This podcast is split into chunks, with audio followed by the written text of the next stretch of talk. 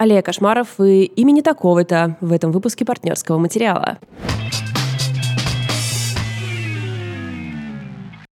Всем привет. Привет, друзья! Представляю вам мой сексуальный голос. М, неплохо. Сегодня я буду таким голосом говорить о войне, лишениях, боли, смерти, страданиях. Секси. Как тебе такое? Очень соотносится, мне кажется, со всей концепцией нашего подкаста. Абсолютно. Помнишь, когда а, год или полтора года назад мы рассказывали про моду женщину, подающую надежды, и очень переживали, что мы такие, сегодня будет выпуск про изнасилование, хихик. И там еще было а, Э, «Знай мое «Знай имя». имя», да. Да-да-да. И я просто еще потом переживала, что мы немножко похихикали. И такие хихик, выпуск про изнасилование. Но нет, наши слушатели нас поняли, и это было, конечно, приятно. Но теперь мы добавляем немного сексуальности, потому что пора нашим цифрам немного подрасти. Не я. Ты за сексуальность отвечаешь ты, я отвечаю за косноязычие и глупые шуточки. И, ребят, если вы тоже хотите, чтобы мы были удовлетворены, и чтобы наши... И она говорит, что она не отвечает за сексуальность в нашем подкасте. и чтобы наши цифры немножко подросли, вы всегда можете сделать очень простые действия. Пойти на платформу, где вы нас слушаете, оставить комментарий, поставить нам оценку хорошую. Если хотите плохую, ладно, тоже ставьте. Кто мы, чтобы вам указывать? На самом деле, мы, мы не будем этого делать. Как бы то ни было, сегодня после основной части, традиционно, мы будем э, записывать часть для наших патронов на Патреоне. Это такие приятные люди, которые жертвуют нам и от одного доллара получают дополнительный контент, в том числе доступ в чат, рассылки, плейлисты. И, что самое главное, наверное, одно из самых главного, Ну, это это самое главное. бонусная часть к выпуску. И я, например, сегодня буду рассказывать про сериал, который ты тоже уже посмотрела в каком-то количестве, который называется «Архив 81», и это новый хитяра Netflix. Хотя, ты знаешь, он почему-то еще, еще не хитяра. То есть все говорят, что это новый хит, но при этом его никто не смотрит. Ну, вроде как в трендах, так что... Может быть, в России его никто не смотрит. быть.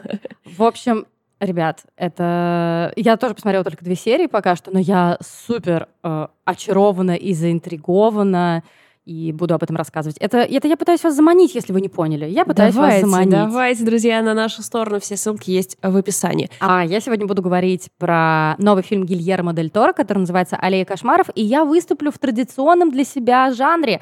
Лида говорит о фильме, который не понравился никому, а ей понравился очень.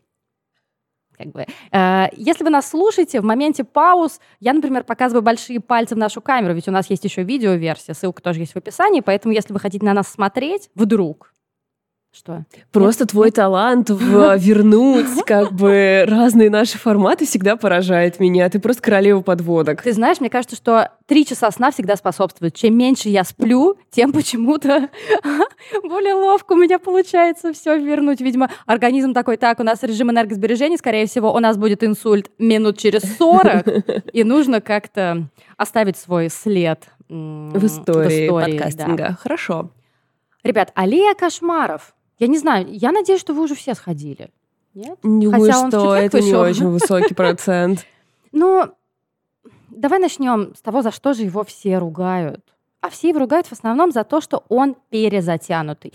Ну, действительно, если мы зайдем на кинопоиск и прочитаем аннотацию, которая, кстати, плохая, она звучит следующим образом. Мошенник Стэн Карлайл объединяется с женщиной-психиатром, чтобы обманывать людей под видом чтения их мыслей. Ребят, вы знаете, в какой момент он объединится с женщиной-психиатром?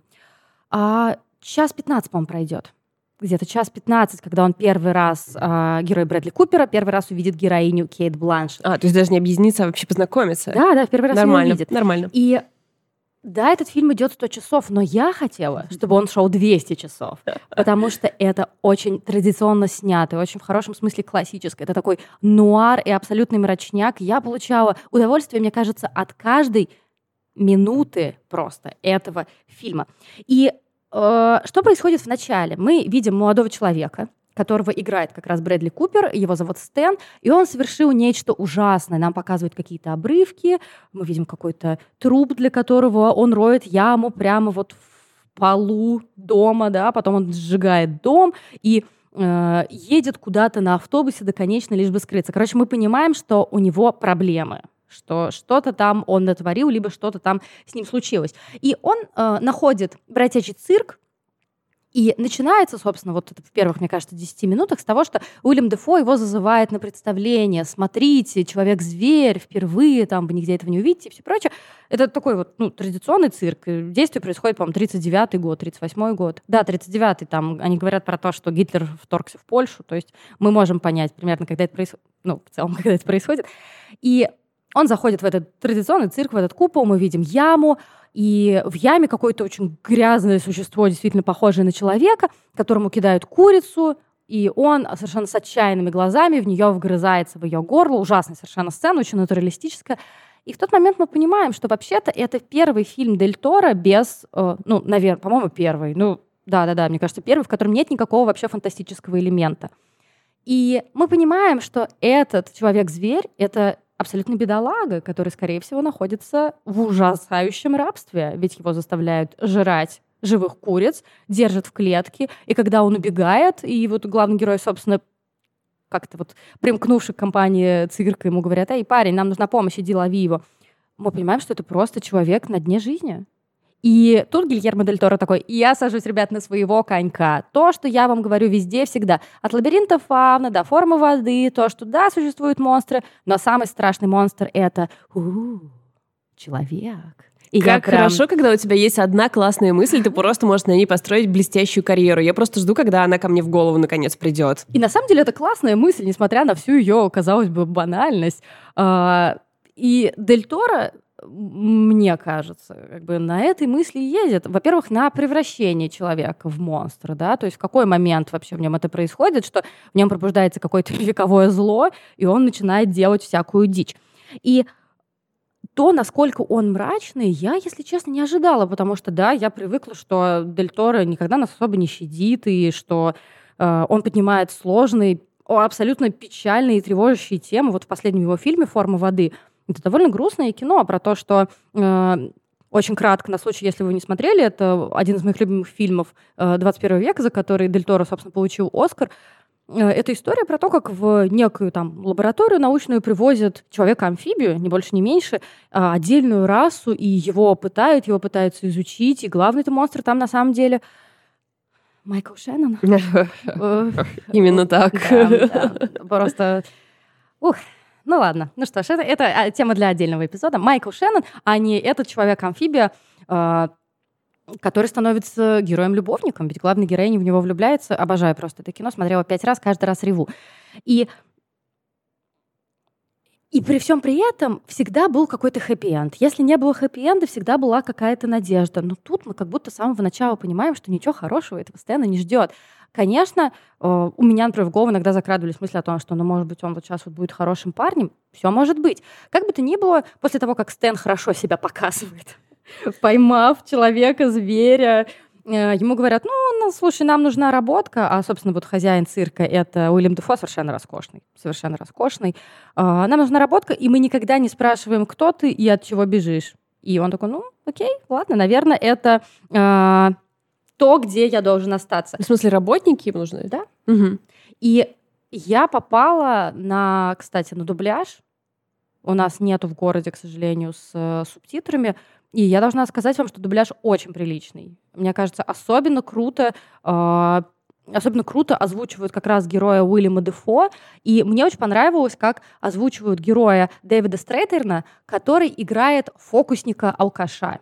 И он как раз набивается в ученики к этому фокуснику, алкашу и его жены, которая играет Тони Калет. То есть это, знаешь, это такая эксцентричная парочка. Она... А, Гимнастка? Не, не, не, она, как это сказать, гадалка, колдунья, то есть она там раскладывает таро, у нее большой хрустальный шар, а он э, гораздо старше ее, бывший фокусник, который теперь, ну, убивает себя, мне кажется, постепенно просто упиваясь, упиваясь.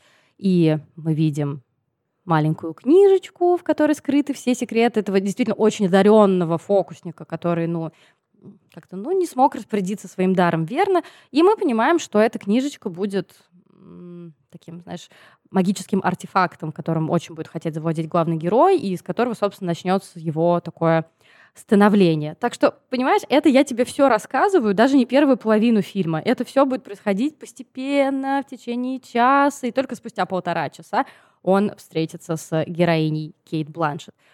И мне очень понравилось то, как, разумеется, как там сделаны выполнена вся работа художника-постановщика, потому что условно можно поделить фильм как раз на две части. Первая часть цирковая, она очень яркая, очень такая красная, зеленая, очень ну, округлая, mm-hmm, да, такая. Mm-hmm. А вторая часть, там, где он уже уезжает в город, там, где он уже начинает, так сказать, играть по-крупному, она очень холодная, она очень нуарная. То есть первая — это, не знаю, там, «Уродцы», например, да, вот какого-то, вот черно, старый черно фильм про как раз про цирк. А второе — это, я не знаю, «Мальтийский сокол». То есть это прям уже нуар-нуарыч. Очень все холодное, вот этот огромный э, кабинет э, героини Кейт Бланшет, который занимается психоанализом в стиле арт Деко или арт-нуво? Вот я помню мем, запомните, одно эльфы, второе гномы. Но я никак не могу запомнить, где что. Ну, в общем, как бы то ни было, огромное окно, за ним идет снег, все очень синее, очень такое холодное, э, совершенно великолепно сделано. И в конце концов, люди, которые обвиняют этот фильм в затянутости, ребят, вы смотрите на абсолютно блестящий актерский ансамбль. Кто откажется смотреть три часа на Кейт Бланшет? Я не знаю таких людей на эту женщину можно, в принципе, смотреть долго. И она... И она... Смотрибельная. И она просто, э, она просто будет делать так, что вам будет хорошо. Вот, вот что я могу сказать. И помимо всего прочего, там же огромное количество прекрасных актеров. Мне нравится, как Лида при этом все время как бы не говорит, что в главной роли Брэдли Купер, делая... Я вид... вначале сказала, да? Нет, нет, мне кажется, что ты как бы такая, типа, окутываешь тот факт, что в главной роли Брэдли Купер ну, я упомянула остальными об этом. фактами. Слушайте, ладно, давайте так, я не люблю Брэдли Купера. Разберемся с этим, давай, да, давай слона разберем. А, я люблю фильм «Области тьмы», да, ну и что? Мне 31 год, я уже ничего не стыжусь. Я очень люблю фильм «Области тьмы», но после «Звезда родилась» у меня есть к нему счеты. Ну, то есть я режиссер, я сниму фильм про самого себя, и да, тут будет Леди Гага, и я уйду от Ирины Шейк. Окей, у меня всегда, ли, меня всегда это очень объективно, объективно это косяки. Ну, то есть, чтобы вы понимали, я не очень хочу идти на фильм «Белфаст» Кеннета Браны, хотя мне придется на него идти, просто потому что он бросил Эмму Томпсон. Как можно бросить Эмму Томпсон? Она королева. Но она счастлива давно в браке и без него. И у нее все хорошо. Ну, короче, только объективная критика, не основанная ни на каких субъективных факторах. И я вот сейчас Вале пересказывала о том, что я читала довольно жесткую э, рецензию э, общая мысль которой Брэдли Купер — херовый актер. И там как раз говорится о том, что э, Гильермо Дель Торо набрал весь этот мощнецкий ансамбль Обожаю просто перечислять имена знаменитых актеров, которые играют в фильме, как будто, знаешь, только неймдропинг. Как да, будто да, я да, да, все мои друзья. Мои друзья, да. Кейт Бланшет, Тони Калет, Уильям Дефо, Ричард Дженкинс, обожаемый мной совершенно, Руни Мара, Рон Пелман, Перлман, Перлман, Перлман. Он типа жемчужный, да? Ну, видимо. А, Дэвид Стрейтин, который, собственно, как раз играет Пита Фокусника, который ему всему обучит. И, что самое главное, актер, которого зовут Хоут Макелани, тот самый, которого я мечтаю увидеть в третьем сезоне Когда? «Охотника за разумом». Когда? Дэвид Финчер, если ты сейчас это слушаешь, пожалуйста, отбрось свои дела и сними уже вот этим девчонкам третий сезон Чем «Охотников ты за разумом». занят? Я не понимаю просто совершенно. И как раз претензия основная в этой рецензии была, что Гильермо Дель Торо собрал всех этих прекрасных людей просто чтобы перестраховаться. Потому Мне что... нравится эта теория, как, знаешь, как теория заговора, что, типа, государство хочет чипировать нас через, прививки, типа, не слишком. Да, типа, настолько сильно он хотел снять Брэдли Купер и, и объективно понимал, что это херовый актер, такой, но я все равно должен это сделать, поэтому я построю вот такую схему. Но тут же можно внутри этой теории еще одну теорию о том, что вообще-то влияние продюсеров, и Брэдли Купер один из продюсеров, очень велико. Они же могут ставить условия режиссерам, что вот окей, реализовывает проект, но мы хотим вот эту звезду, да, реализовывая проект, мы хотим вот эту звезду. Это, это, кстати, это Брэдли Купер ему говорит, да, и подает фотографию, а там Брэдли Купер. Его просто переворачивает. Да, да, да. Может быть, это изменит ваше решение. И там еще есть а, там еще есть такая штука, что героя Брэдли Купера все время называют сынок, милый мальчик, молодой человек. А Брэдли Куперу сколько, типа, 72? Ну ладно, сколько ему там, 46? Ну то есть он уже даже не за 40. Ну то есть ему уже к 50. И это сейчас никакого иджизма, просто я к тому, что, ну, наверное, не милый мальчик, да. И вообще-то э, Существует еще одна версия вот этого фильма, который называется «Аллея кошмаров». А, она вышла в 1947 году, ее снял Эдмунд Гудинг. И там, кстати, в главной роли был Тайрон Пауэр, э, который был тогда супер знаменит за счет роли Зора. И вот он взял вот эту мрачную совершенно историю с абсолютно мрачной э, ролью, и фильм не зашел тогда, он не был признан. Возможно, потому что решили, что, ну, чувак, мы привыкли, что ты Зору, не надо нам тут вот, вот этого всего, да. Но сам Дель Торо говорит, что это не ремейк фильма 47 года, а это просто еще одна экранизация э, романа Уильяма Линдси Грэшема, одноименная. Э, и как раз вот в этом романе главному герою, когда только все начинается, ему чуть за 20. Понимаешь? И, и Брэдли сначала... Купер такой, ничего страшного, мы я, сможем да, с этим справиться. Нормально. Тон от маг. Не, ну понятно, что мы всегда, мы все все понимаем, что экранизация отдельная история, но я все думала, почему там прям постоянно в первой половине ему говорят вот это вот молодой человек и все такое. Я думаю, что, может быть, он так типа инфантилизация. Просто пропела сектор газа. Да, этого наш подкаст еще э, не видывал. Ну, в общем, да, может быть, действительно это какой-то намек на то, что действительно мы все гораздо позже стали взрослеть в плане возраста, да, если там в случае наших родителей, как э, не знаю, там, мой папа все время говорит, да я в твоем возрасте командовал полком, там, я не знаю, что это такое, а я в его возрасте записываю подкаст, ребят. я делаю то, что положено делать миллениалу. Э, но в любом случае я бы на месте вот э, Брэдли Купера хотела бы очень видеть Джейсона Бейтмана. Это чувак, который в том числе играл главную роль в «Озарке». И в «Ночных играх» он играл, в «Задержке в развитии». Он больше такой комедийный актер. Но, кстати, после «Озарка», который супер драматический сериал, и это супер хитяра, который я не видела. Mm-hmm. Хотя, мне кажется, везде просто «Озарк», «Озарк», «Озарк». Да, я смогла посмотреть первый сезон, а потом второй сезон начался, и там просто, типа, слишком много всякой херни с ним происходило. И я просто, дайте ребятам хотя бы денек пожить спокойно. Я просто не могу столько переваривать. Но он великий ведь, да? Ну, просто все говорят, что он великий. Ну, не мне судить. Нет, так я же тебя спрашиваю, посуди. Нет. Так, ребят, извините, конечно, Валек сказал свое слово. И еще раз, то, как это невозможно великолепно снято, в какой-то момент, когда нам показывают Кейт Бланшет крупным планом, то есть представь себе а, вот у нее такой крупный план, э, довольно темный кадр, только у нее на лице вот этот э, отблеск лунного света. И я в какой-то момент забыла, что я смотрю современное кино. Мне казалось, что это реально какой-то нуар, ну, года, не знаю, 52-го, не позднее. И насколько вся стилизация совершенно выверена. В общем, потрясающе, потрясающе. И Почему еще этот фильм можно любить? Э, действительно, кроме шуток, то, как Гильермо Дель Торо раскручивает какие-то очень а, понятные идеи, вот как про то, что там главный монстр — это человек, или это ведь, по сути, история о том, куда тебя может завести жажда власти. Ну, то есть, если прям вот к, к базе подойти, да, к какой-то основе, это абсолютно про это, но то, как он говорит, это не какая-то высокоморальная штука, это не то, что вот там синька зло. Хотя я внутри себя просто назвала это агиткой против алкоголя, весь этот фильм. Он просто рассказывает историю о том, что ну, не надо, не надо как бы злоупотреблять. Бухать, бухать это понятно. Не надо злоупотреблять с э, чувством власти. Ой. Власти, ну, бухать тоже не надо. А, я сделала тикток на эту тему. Подписывайтесь на мой тикток. Ссылка в описании. Просто это жалко было абсолютно. 31 год подписывайтесь на мой ТикТок. Ну, то есть он действительно говорит о том, что ты никогда не будешь чувствовать достаточно власти, да, то есть если уж ты пошел по этой дорожке, ты всегда будешь еще больше власти, еще больше власти, ты всегда будешь думать о том, что м, ты можешь владеть самыми страшными, да, вот в смысле самыми влиятельными людьми, но при этом м, очень быстрый момент э, твоего падения может случиться. То есть там же как раз история в том, что он э, э, овладевает секретами, да, вот этого фокусника. Мне кажется, что это не спойлер, потому что это Дель Торо рассказывает обо всем предельно понятно. Он чеховские ружья просто везде расставляет, и он не делает вид, что это не они. Мы просто все понимаем. И ему вот эти супруги говорят все время без духобесия. И в какой-то момент, когда, например, э, ну, в начале еще фильма героиня Тони Калет там притворяется, что она там общается с духами, и какая-то женщина спрашивает про ее, по-моему, мертвого брата. Потом мы видим, что героиня Тони Калет пригласила к себе эту женщину, объясняет ей, что это все трюк, что это номер. То есть у них есть правило без духобесия, никакого вызова духов, мы все людям честно говорим. Ну, что думаешь, думает Брэдли Купер после того, как ему сказали никакого духобесия?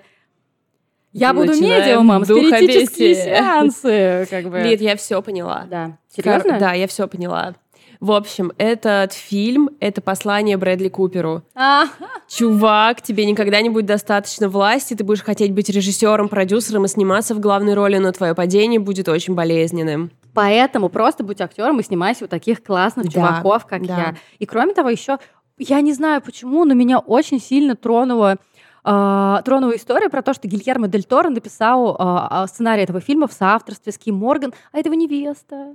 Или уже жена. Нет, по-моему, они уже поженились. Вот они недавно поженились. я прям представляю, как они сидят, полкобы, такие пыхтят, такие, а вот тут мы вот это сделаем, а тут мы это сделаем. Не знаю, меня это очень почему-то тронуло. Просто, что они вместе все это написали. Короче говоря, э, Гильермо Дель Торо показывает нам очень красивые, очень интересно простые истины. Э, ребят, запоминаем, записываем не бухать, не злоупотреблять властью, не вызывать духов. Брэдли Купер перестать снимать самого себя. Ладно, я сейчас извинюсь перед всеми людьми. Я знаю очень много хороших людей, которым нравится фильм «Звезда родилась». Ребят, я вас обнимаю, если вы хотите сами этого. Ну, потому что я знаю, насколько много всего должно сойтись, чтобы тебе понравился фильм или сериал или книжка. Это на самом деле огромное количество факторов. У меня, может, просто не сошлось. Короче говоря, настоятельно рекомендую посмотреть «Аллею кошмаров». Не верьте людям. А мне нравится, что я всегда в каком-то вот сопротивлении, как будто с невидимым соперником. Не верьте люди, которые говорят, что это самый слабый фильм Гильермо Дель Торо. Да, он не самый сильный, конечно, но напоминаю, что это чувак, который снял «Лабиринт фавны» и «Форма воды» и «Хеллбой». Ладно, Хеллбой признан просто не очень удачным. В общем, идите на аллею кошмаров, а после того, как посмотрите, приходите к нам в комментарии, э, например, в Инстаграм, социальная сеть такая есть в интернете. Приходите и рассказывайте, что вы думаете, в восторге, не в восторге, понравилось, не понравилось. Будем очень рады. Друзья, могу вам только посочувствовать, что вы принимаете книжные рекомендации, книжные рецензии от такого человека, как я, потому что в очередной раз я столкнулась а, с произведением литературы, которое сказал мне Валь, ты немного туповата. Типа, да, тебе нравятся всякие классные вещи, и, может быть, тебе ты получил удовольствие, но как бы Знай Под... свое Знай место. свое место, абсолютно. То есть, э, просто хочу вам сказать, если вы хотите прочитать хорошую рецензию на новый роман Ленор Горалик имени такого-то, который, кажется, войдет в историю русской литературы, то для вас их написали люди типа Лев Аборин, Полина Борскова, э, Катерина Гордеева, как бы мое мнение здесь будет абсолютно... Э, не знаю, как это сказать, любительским, в общем, имейте в виду, что как бы умные люди высказались. Валь, low-brow подход. Мы это уже решили. Да. Мне кажется, наши слушатели это понимают. Давайте еще раз, да, проговорим. Больше дисклеймера просто каждый раз у нас такое. Нет, э, э, и каждый иногда, ну, когда я рассказываю про какой-нибудь детектив, знаешь, я как будто бы чувствую, что я могу это сделать. Но когда мне попадает в руки что-то такое, я просто хочу вам сказать, друзья, э, считайте, что это просто вам подруга рассказала за кофе, что она что-то прочитала и теперь гордится этим, что она такая умная, но на самом деле это не так. Короче. А, нет, давайте еще немножко поговорим. Да, пожалуйста, еще Ленор... немножко самокритики. Нет, да, да. Ленор Горалик. Ой, блин, не начинай. Нет, просто О. мы можем поговорить на секундочку о самом факте существования такой женщины, как Ленор Горалик. Каждый раз больно просто. Красивая. О, да трудолюбивая, О, да. Очень высокоскоростная, высокая скорость исполнения работ. Который не влияет на качество. Абсолютно. Она пишет прозу восхитительную, она пишет стихи какие угодно, она делает украшения. Она рисует, Это мы забыли с тобой, когда а, да, перечисляли. Кстати. Она делает украшения, она рисует. Ее юмористический талант отсюда до небес. Она умеет зарабатывать деньги, она учит других людей зарабатывать деньги, а она еврейка, она мы забыли еще кое-что. Она не стесняется и не боится рассказывать про свои ментальные расстройства, и этим самым дестигматизирует ментальные расстройства, вносит свой вклад, понимаешь? И она невероятно вежливый и быстрый человек, потому что когда я писал ей письмо с просьбой приехать в Нижний Новгород, Uh, и я как бы абсолютный no-name, она мне очень быстро ответила, очень вежливо, очень подробно. И хотя это было нет, это было объективное нет, тот факт, что она вообще мне ответила, как бы заставил меня пристыдиться на все сообщения, которые я не отвечаю ВКонтакте. То есть это было не просто нет, и не просто нет, завернутая в одеялко, а нет, завернутая в великолепное шелковое одеялко. Так что сам факт существования Ленор Горалик э, заставляет меня страдать. И верить в Бога? Я не знаю. Ну, то есть, как бы, как была создана эта женщина? Короче, я, я забыла ее педагогический талант. А, вообще да. Вы хоть одну лекцию ее смотрели, это просто охренеть. Ох. А литературная критика? Ну ладно. Ну, на самом деле, мы могли бы еще, мне кажется, 44 минуты, не меньше, рассказывать о том, насколько Ленор Горалик великолепна. Да, но это просто все факторы, которые как бы, а, как бы, как, как, как которые показывают, какая малюсенькая я, и как тупо, что я сейчас вам буду рассказывать про то, что, ну, вы знаете, она написала роман, но, она но мы сделаем написала. это. Она написала его для тебя, для меня, для всех нас. Наверное, за один месяц. И так как Ленор Горалик просто прекрасный человек, очень вежливый, очень доброжелательный, мы знаем, что если бы она услышала твою рецензию, она бы, скорее всего, что-то очень милое бы тебе ответила. Наверное. Так, так что, что все. все, начинается начинается. Значит, э, имени такого. Вот это роман об эвакуации во, во время Великой Отечественной войны в 41 году Ой, из Москвы. Я не могу, Валь, я больше не могу. Ну давай что-нибудь хорошее, пожалуйста, что-нибудь доброе. Так вот, Простите. из Москвы эвакуируется психбольница прикалываешься надо мной сейчас. То есть в прошлый раз у нас были эти станции утешения, в этот раз эвакуация психбольницы в 41 году. Ну, я... Знаешь, она смешна. Я завалю, я завалю. Она не смешная. Все, пожалуйста, рассказывай, да, я завалю. Да, нет, это правда. Когда я ее купила, я почему-то как-то упустила этот момент. А, ну, что это эвакуация психбольницы, хотя я это знала, но когда я покупала, у меня почему-то было какой-то странный вайб, что у Ленор Горалик забавные романы. Я не знаю почему. Ну, потому что она самая ироничная, остроумная женщина. Да, да. Ну, в общем, как вы понимаете, э, типа 41 год, эвакуация психбольницы, они садятся на баржу, едут туда, куда им велено эвакуироваться, там уже все сгорело к чертям, они садятся обратно на эту баржу, у них уже нет никакой ни еды, ни воды, они едут на баржу в следующий город, там уже тоже все очень херово, и, короче, и у этого есть э, историческая основа, несмотря на то, что Горалик все как бы заново придумала. Историческая основа этого есть, эвакуация Кащенко, э, о том, в каких нечеловеческих условиях она проходила. Ну, то есть я думаю, что, и, кстати, Горалик э, из-за того, как сделан этот роман, тоже не дает этого как бы окончательного этого ощущения, но просто представьте себе бытовой ад, в котором находится несколько дней персонал больницы, который перевозит психбольных плюс у них еще было детское отделение, и плюс к ним еще с фронта привезли всяких э, побитых солдат. Просто представьте себе медперсонал, которого меньше, чем больных, который в течение многих дней на барже находится. Ну, то есть, просто представьте себе бытовой ад. Их эвакуируют на баржу, да?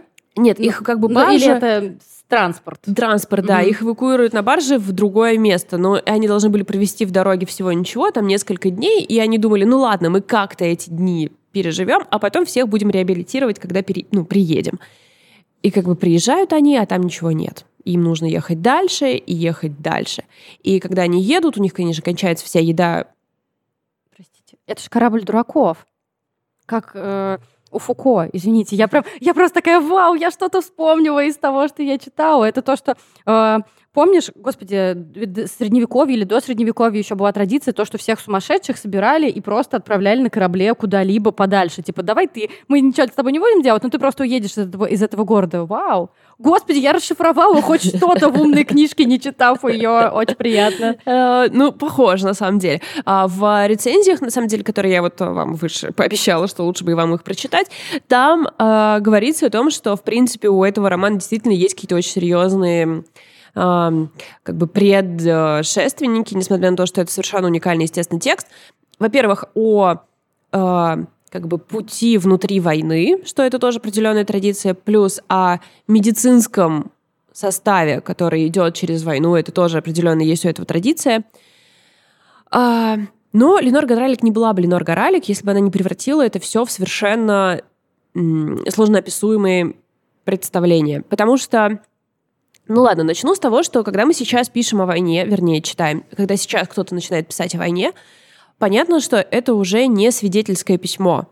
Если мы читаем книги, которые мы раньше с вами читали о войне, то, как правило, они написаны людьми, которые либо непосредственно были на войне, либо те, кто как бы жил во время войны, либо сразу после войны, типа был папа на войне. Ну, то есть вот это вот э, массив, который как бы очень сильно опирается на свидетельства.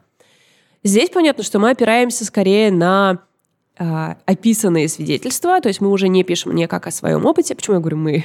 очень, очень решила себя как-то приписать, хотя никакого отношения, конечно.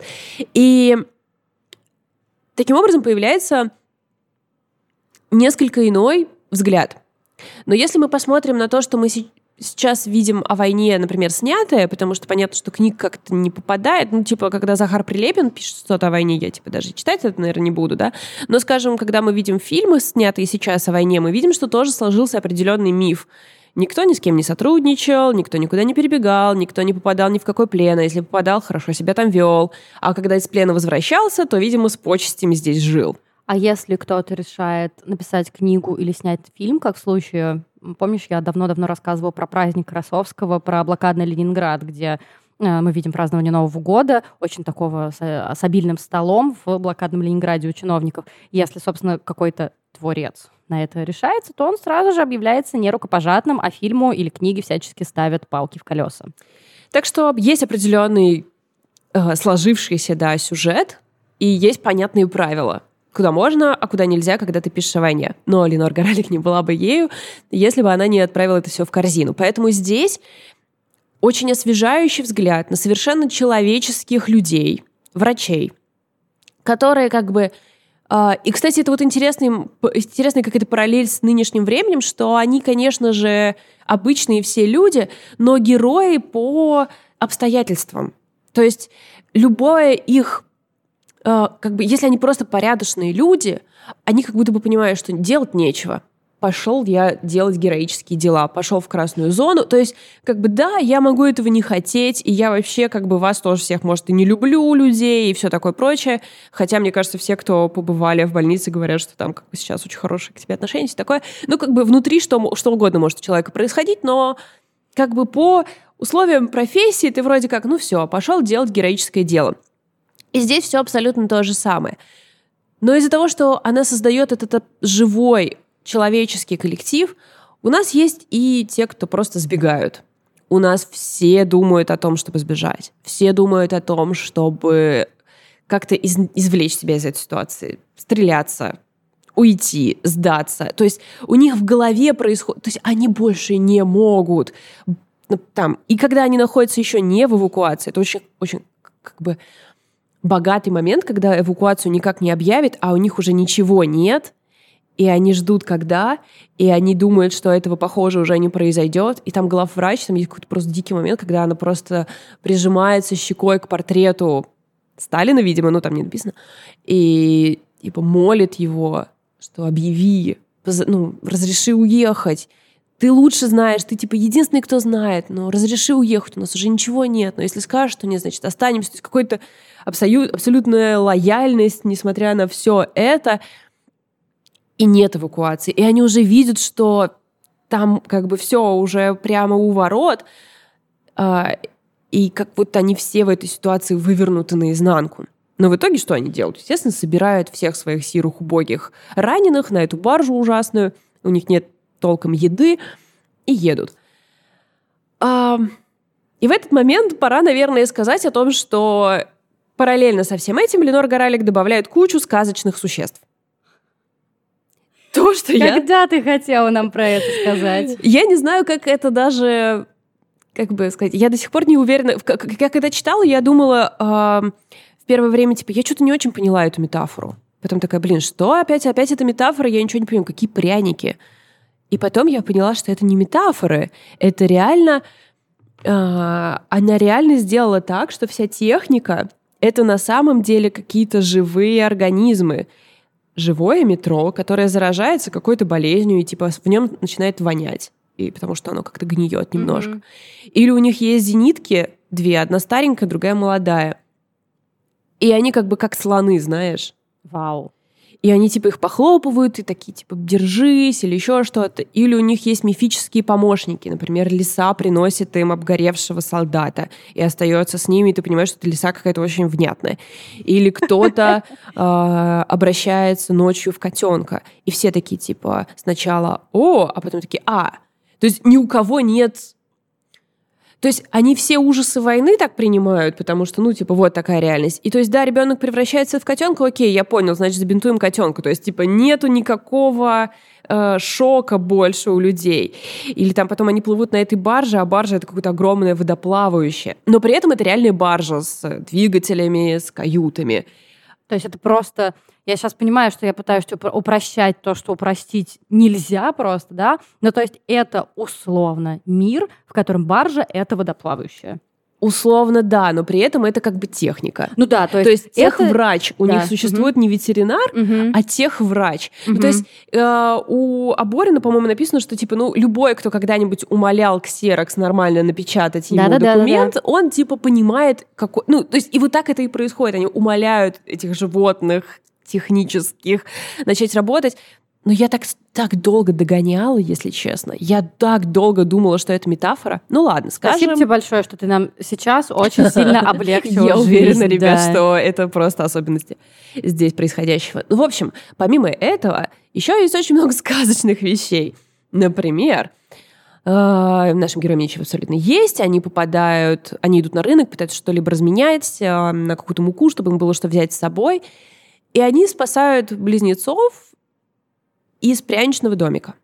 Они заходят в квартиру, они понимают, что это пряничный домик.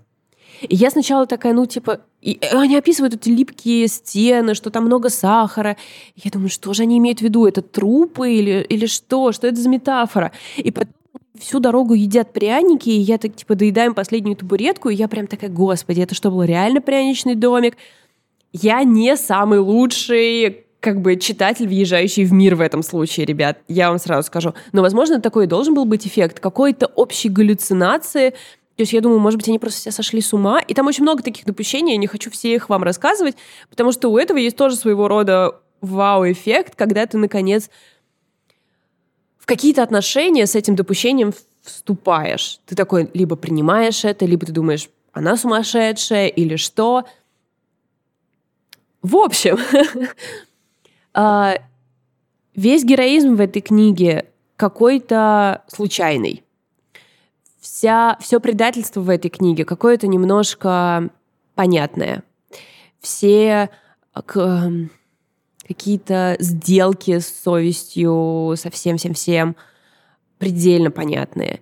И не думаю, что я когда-либо читала такой текст о войне. Хотя, возможно, это связано с тем, что в какой-то момент я перестала читать какие-либо тексты о войне, просто решив, что я больше как бы э, не могу то есть они настолько реалистичные, и как бы вроде какой-то массив знаний уже накоплен. Валя, я хочу другого. про траву рассказывала. Я имею в виду Великую Отечественную, да. А, то есть именно, именно Великую Отечественную войну. На, да, Советов. именно описание угу. нашей Великой Отечественной угу. войны. Потому что, ну, во-первых, как бы я тут честно могу сказать, я прочитала очень много. В детстве, в подростковом возрасте, по какой-то причине я очень много читала текстов о войне. Угу. И сейчас у меня такое ощущение было всегда, что как будто бы я свое отчитала, как будто бы я больше не получу то есть как будто бы хочется что-то, какого-то другого взгляда, но как бы где его возьмешь. И вот, видимо, он начинает появляться. И, наверное, это классно. И, наверное, я что-то пропустила, и, наверное, к этому стоит вернуться. Но э, я очень рада, что этот путь у меня начинается с э, имени такого-то. Нет понятных слов, чтобы описать. У меня нет понятных слов, чтобы это описать, но это был невероятный опыт чтения, и э, это очень приятное иногда все-таки чувство, когда ты понимаешь, какой ты маленький, и какой рядом с тобой есть типа, литературное произведение такое огромное и давлеющее, и какая-то тема огромная и давлеющая. И там есть очень важное послесловие самой Горалик, которая рассказывает про эвакуацию Кащенко как она про это узнала. И как будто бы это тоже часть всей книги, вот этот вот ее короткое послесловие, потому что ты думаешь, она рассказывает, потому что она об этом узнала 16 лет назад, и вот она 16 лет ходила с этой темой в голове, mm-hmm. в надежде, только что кто-то напишет, а ей не придется. И думаешь, э, это такая тема, на которую, если бы мы сейчас перенеслись на, например, американскую манеру осмысления событий, да, Типа мы бы посмотрели уже 15 оскарских фильмов на эту mm-hmm. тему, у нас было бы куча романов от лица всех участников событий. Эвакуация психбольницы во время войны. Просто как бы само это слово, само, сам этот зачин как будто бы предполагают, что здесь просто невероятный простор для осмысления и для творчества. И, но с другой стороны, сейчас мне кажется, что в 180 страницах э, тема закрыта. Но понятно, что нет, понятно, что нет, но все-таки интересно, как много у нас пустот Вот это меня всегда поражает. И каждый раз, когда кто-то подсвечивает эту пустоту, ты видишь за ней еще очень много пустоты. И как много всего еще предстоит написать и описать. И я просто надеюсь, что у наших писателей будет свобода этого творчества и э, свобода mm-hmm. от цензурного не только чиновника, скажем, да, которые там сейчас пробуждаются в плане книжек, но и от, э, от читательского какого-то ну, не гнета, но я не знаю, как сказать, как, чтобы читатель был открыт, принимая какое-то новое высказывание. Чтобы читатель не говорил такого, что не надо нам сказочных героев в книге о войне, не надо нам э, шуток в книге о войне, не надо нам иронии в книге об, о войне. Ну, то есть, как бы, чтобы тоже люди были открыты к тому, чтобы им каким-то новым, свежим языком говорили о каких-то вещах. Вот этого только хочется пожелать. Э, и свернуться. Спасибо. Есть ряд вопросов вообще. Так, давай. Есть ряд вопросов. Первый. А, это какой-то а, кто рассказчик? Это какой-то коллективный рассказчик? Я вот просто этого не поняла. Ты говоришь, что каждый из них там думает, соответственно, мы можем предположить, что в какой-то момент рассказчики меняются. Нет, это всегда э, как бы знающий автор, то есть типа, ага. типа это все знающий рассказчик. Ага, ага. И э, что самое главное, я не поняла, этой, я уже поняла, что это великий, великий роман. Я у тебя его умыкну сразу после записи, разумеется, и тоже его прочитаем, мы с тобой еще раз его обсудим. Но ты получила читательское удовольствие помимо осознания того, что ты читаешь э, великую книгу, а это вообще это очень дорого стоит. Даже если тебе неприятно читать, ну как бы по разным причинам, да, да вне зависимости да, да. от э, таланта автора, разумеется. Осознание того, что ты читаешь великую книгу, мне кажется, может просто пороху подбавить на да. все там 200, 300, 400 страниц. Слушай, это очень интересный вопрос, потому что я об этом думала, я не могла, я не могу себе в точности сказать. То есть в какие-то моменты, ну то есть она вообще увлекательная, mm-hmm. то есть ну, то есть ты за них э, переживаешь. И тут вообще нет никакого, э, никакой долгой рефлексии, потому что все все едут, все собираются, все выживают, все снова едут, все ищут еду. То есть вот это все, оно движется. Очень много интересных героев, за которыми смотреть. У меня было иногда... Единственное, что как бы нарушало мое читательское удовольствие, и мне так стыдно в этом, ребят, признаваться, но э, я иногда чувствовала свою недалекость в каких-то местах. То есть иногда она просто э, говорит, что произошло, но не, ну, не добавляет каких-то подробностей, совершенно справедливо подразумевая, что вы и так понимаете, что произошло. А я такая сижу и типа, ну я, честно говоря, не поняла, ну, что ты произошло. Очень строга к себе, нет, мне кажется. Нет, ты можешь загуглить ведь, господи. Нет, это даже не исторические факты, а скорее, знаешь, то есть там, например, там главврач совершает некоторый поступок. Угу. И как бы Ленор Горалик очень схематично описывает, что происходит, mm-hmm. и типа все. Они едут дальше, и потом все как бы тоже что-то про это думают. И я понимаю, что вот в этом месте я должна понять из mm-hmm. этого маленького кусочка, я должна все понять, что с ней произошло, mm-hmm. потому что это типично. Ну, какая-то типичная вещь, видимо.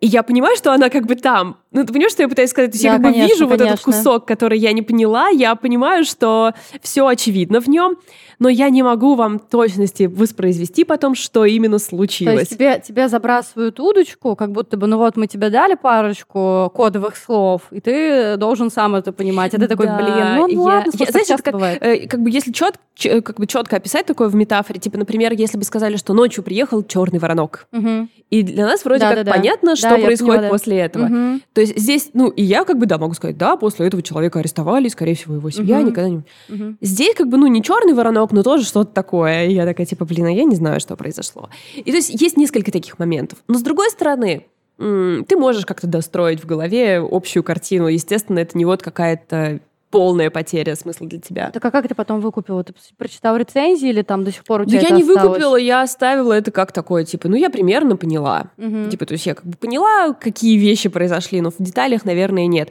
Но в целом, да, наверное, можно сказать, что я получила большое читательское удовольствие еще но и из...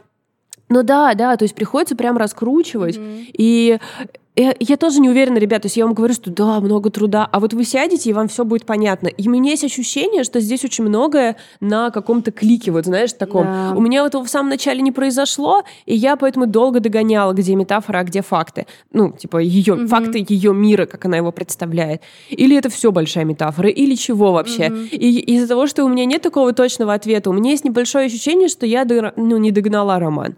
Это не это не очень приятное чувство, ну, как бы не очень приятно чувствовать себя тупым. А, но как бы и на уровне ощущений может сработать. Ну, знаешь, я уже привыкла, что наши слушатели лучше, чем мы. Вот так вот я это скажу. Факт, это кстати. просто факт, и я не знаю, миллион есть примеров. У меня в голове сейчас почему-то а, смертельная белиз... Или дурная кровь последняя. Дурная кровь. Дурная кровь, да. Я прям помню, как мы с тобой обсуждали дурную кровь, и мы такие, вау, там такой конец, капец, ни за что не догадаетесь. Потом будете думать, да я же с самого начала должен был догадаться. И просто у нас в чате патронов все, да я типа через 200 страниц поняла. Мы такие, да что, как вообще, почему вы все такие умные, классные. Короче говоря, э, я забираю Валю эту книгу. Да, и... пожалуйста. И я хочу с тобой ее обсудить тоже. Да, я буду, мне кажется, и про этот момент, и про все тебе писать. И Э, вы тоже, пожалуйста, если вы возьметесь или уже взялись за эту книжку, напишите нам. Классно, что можно это все дело обсудить. Либо, опять же, в чате наших патронов, если вы там, например, давно хотели к нам присоединиться, присоединяйтесь. Если нет, то это окей, никакого давления. Приходите к нам, опять же, в комментарии в Инстаграме. Все, все обсудим. Никакая тема не останется без обсуждения. Да, мы всегда открыты. Так что Давайте до скорого, и сейчас мы будем обсуждать страшненький сериал. Пока. Пока-пока.